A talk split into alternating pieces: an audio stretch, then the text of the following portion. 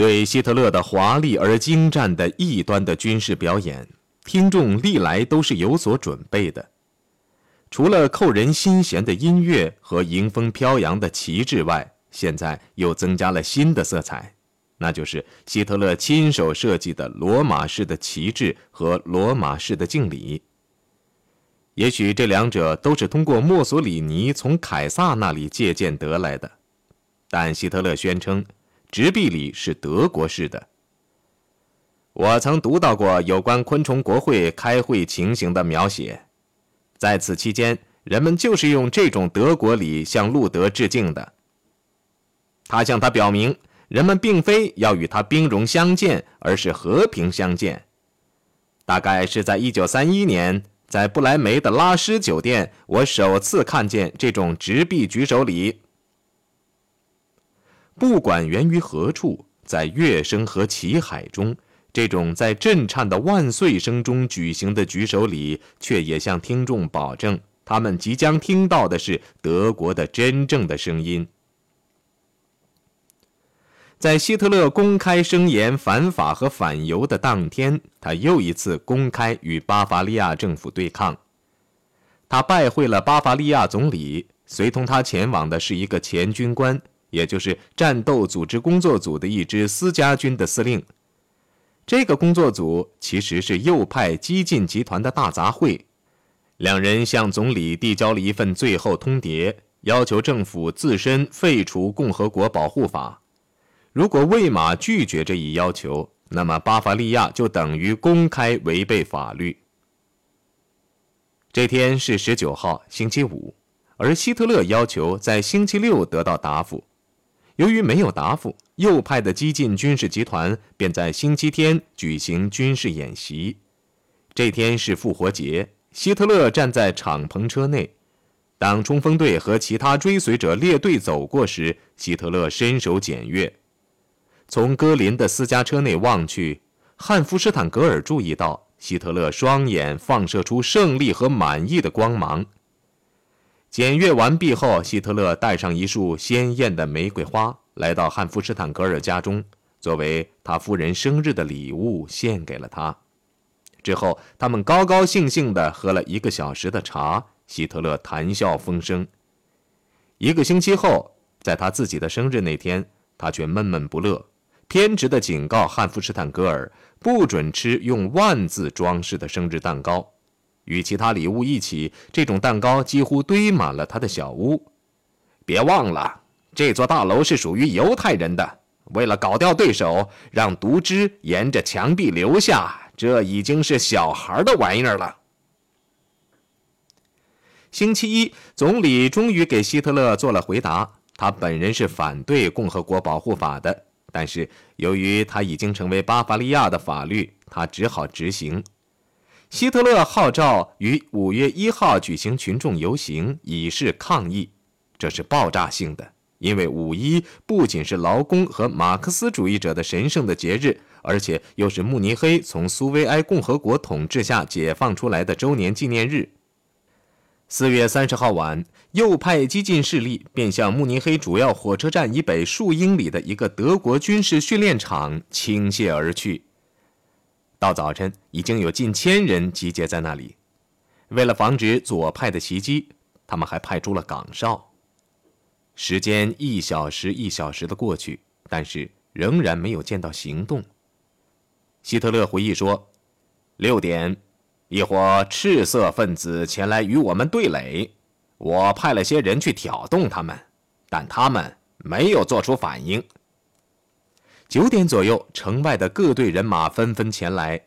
希特勒的队伍壮大到一千三百余人，他们持枪站在温暖的阳光下，等得又烦又急。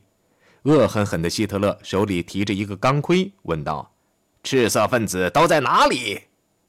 快到中午的时候，突然来了一支军队和身穿绿色警衣的警察，将武装示威者团团围住。与他们一起前来的是满脸怒气的罗姆上尉，他对希特勒说：“他刚从当地驻军的将军那里回来，将军要求希特勒立即缴械，否则希特勒要对后果负责。”希特勒大怒，但又只好撤销格里戈尔斯特拉塞等人的请求。这些人请求与政府对垒，让士兵发起冲锋。缴械的决定肯定是很痛苦的，但是如果希特勒发动进攻，他的部队肯定会被消灭，而这场无谓的流血，也许会意味着他作为政界领袖，甚至作为一个人的终结。在撤退中，他取得了成功。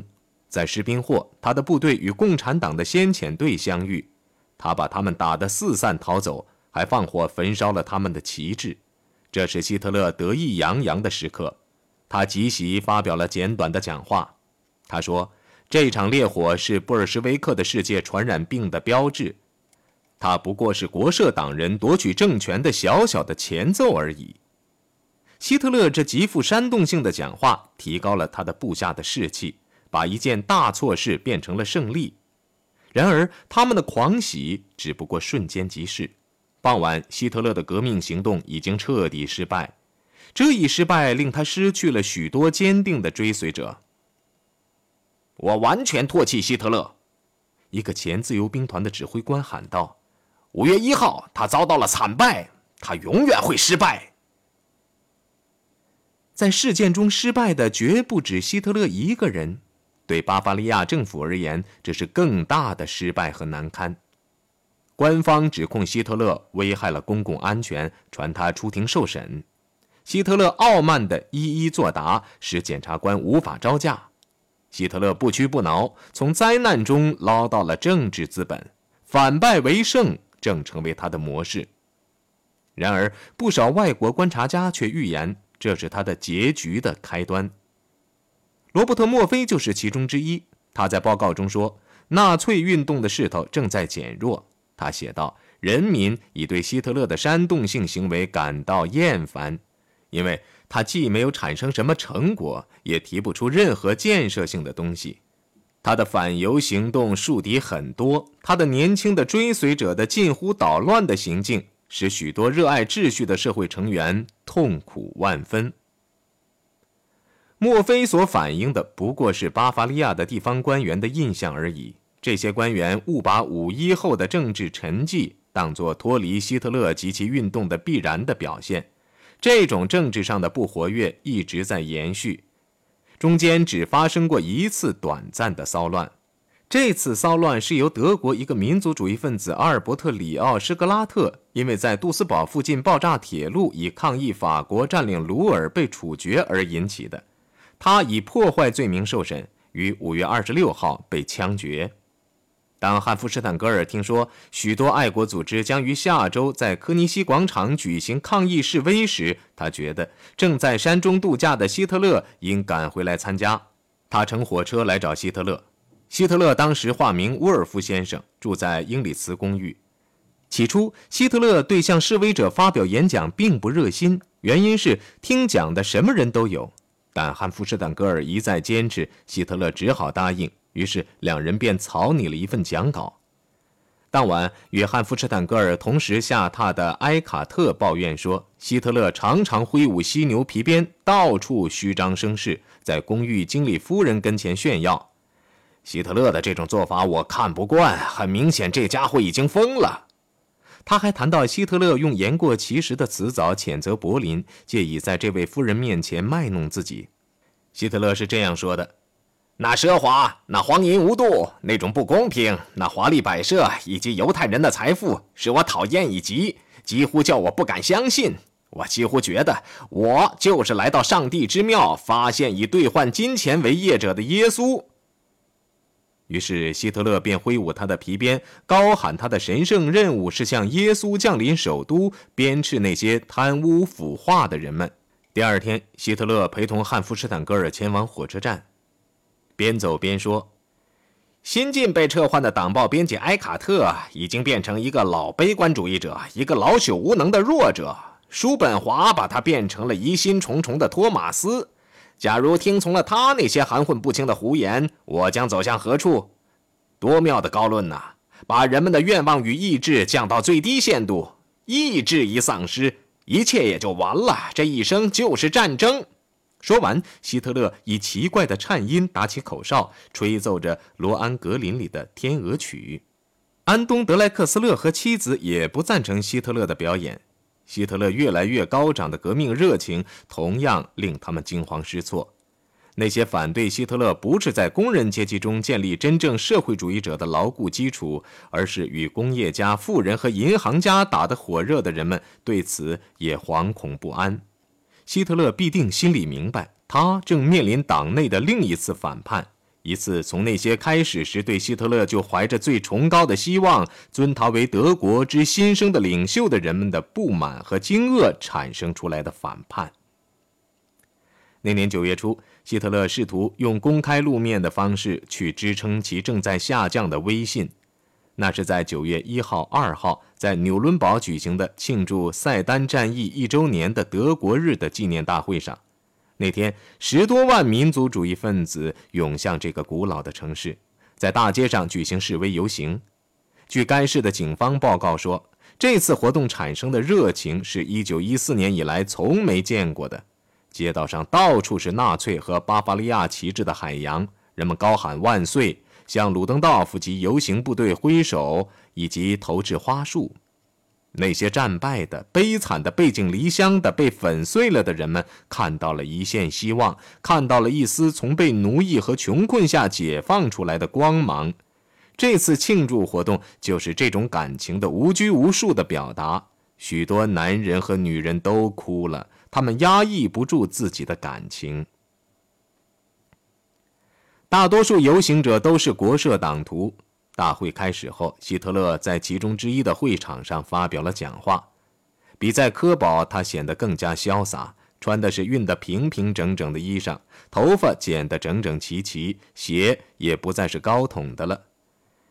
用不了几个星期，骰子就要滚动了，他预言家似的宣称：“今天将要形成的东西，将比世界大战更加伟大。”他将在德国土地上为全世界树立一座丰碑。